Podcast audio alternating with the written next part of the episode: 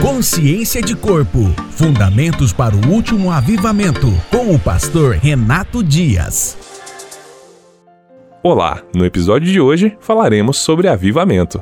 Queremos e desejamos por um avivamento, mas assim como Jesus disse aos fariseus, creio que vale para nós hoje também. Uma geração perversa e adúltera pede um sinal miraculoso, ou avivamento, mas nenhum sinal lhe será dado, a não ser o sinal de Jonas. Então Jesus os deixou e retirou-se. Mateus 16, 4. Qual era o sinal do profeta Jonas? Jesus estava comparando sua morte e ressurreição ao que aconteceu com Jonas. Mas creio que este sinal tem um profundo caráter pedagógico para nós também como igreja. Enquanto Jonas tentou fugir da responsabilidade de enxergar o próximo, ele só colheu vento e tempestade. Mas quando caiu em si, ele reconheceu que ele era o culpado pela calamidade que estavam passando. Ele se oferece como sacrifício, pedindo para ser jogado ao mar. Ali, no ventre de um grande peixe, ele tem um tempo de quarentena, de reflexão, de morte do seu eu, de auto-sacrifício. E então, Deus o levanta para cumprir com seu destino profético. Qual o resultado da mudança de Jonas? A perversa cidade de Nínive se converteu por causa da sua pregação. Deram crédito para ele e se arrependeram de seus pecados. A igreja pede e clama por um avivamento de poder. Mas Jesus disse que não haverá sinal algum de avivamento se antes não houver morte e consciência pelo próximo. Queremos e desejamos de forma sincera por este avivamento, como se ele fosse a solução de todos os problemas da humanidade, como se só isso precisasse acontecer para que o mundo seja sensibilizado e assim creia em Deus.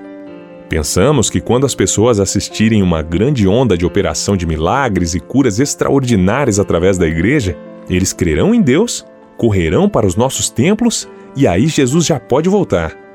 Nunca estivemos tão longe da verdade ao pensarmos assim. Ninguém põe remendo de pano novo em roupa velha, pois o remendo forçará a roupa, tornando pior o rasgo. Nem se põe vinho novo em vasilhas de couro velhas. Se o fizer, as vasilhas se rebentarão, o vinho se derramará e as vasilhas se estragarão. Pelo contrário, põe-se vinho novo em vasilhas de couro novas, e ambas se conservam. Mateus 9, 16, 17.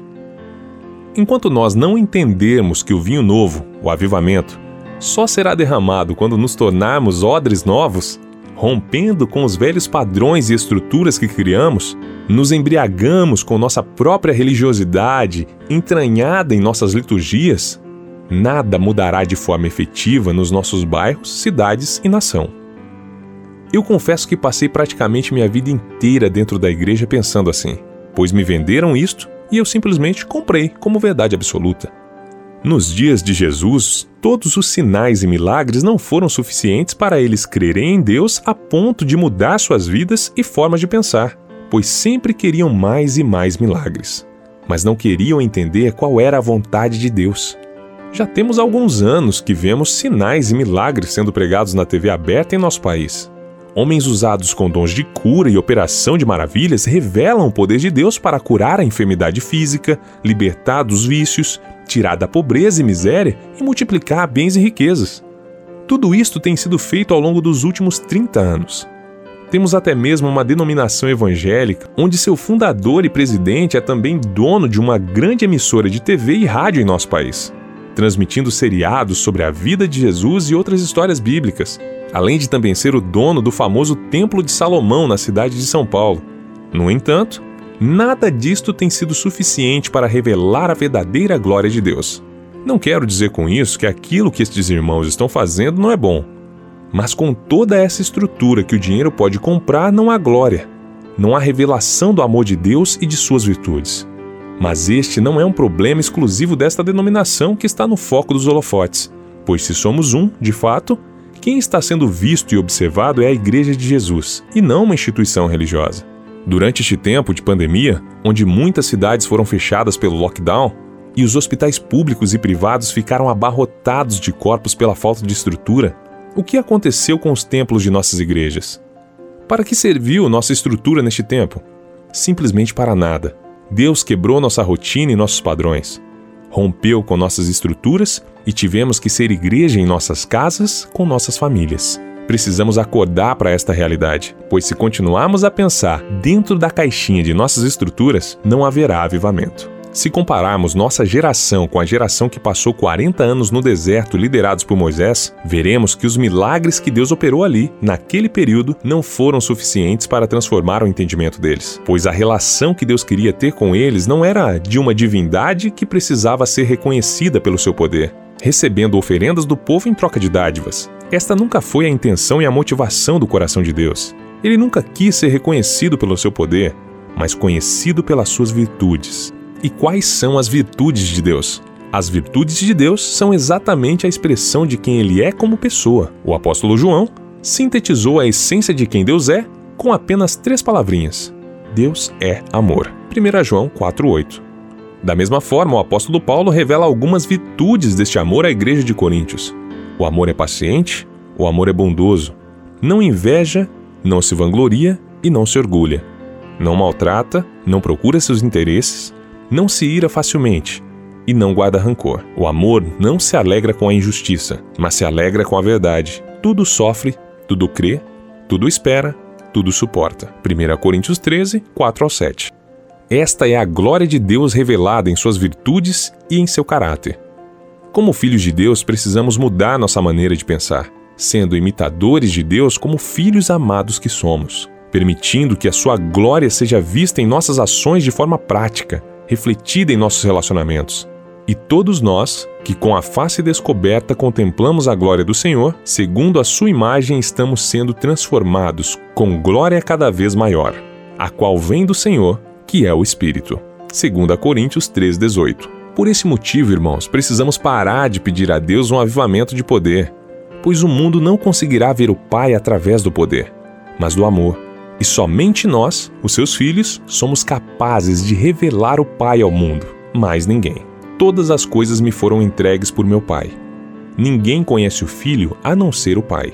E ninguém conhece o Pai a não ser o Filho e aqueles a quem o Filho o quiser revelar. Mateus 11, 27. Quem revela o Pai? Somente um filho é capaz de revelar o Pai. O Filho é o resplendor da glória de Deus e a expressão exata do seu ser. Hebreus 1:3. O que isto tem a ver com unidade? Tudo. Se não incorporarmos e internalizarmos estas verdades em nosso espírito encarnando o amor, assim como o próprio Jesus, como filho, foi a expressão máxima do amor encarnado, não seremos capazes de revelar o Pai ao mundo. Por este motivo, precisamos entender que nossa origem e nosso DNA é do nosso Pai que nos gerou em Cristo para realizarmos as boas obras porque somos criação de Deus realizada em Cristo Jesus para fazermos boas obras, as quais Deus preparou de antemão para que nós as praticássemos. Efésios 2:10. A tão sonhada unidade em uma igreja local, bem como em meio ao corpo de Cristo, só será possível se voltarmos à essência do Evangelho, sem diluirmos nossa pregação ou torná-la convencional ao público que a ouve para agradarmos nossos seguidores. A igreja local é a base de formação onde precisamos ser catequizados na vida comunitária em família, para que o mundo consiga ver em nós a expressão exata de quem Deus é: amor. É na congregação local que precisamos ser treinados e ensinados no modelo correto do reino de Deus. Aprender a nos portar à mesa, a servir primeiro antes de comer, a repartir, a dar, a ser o último.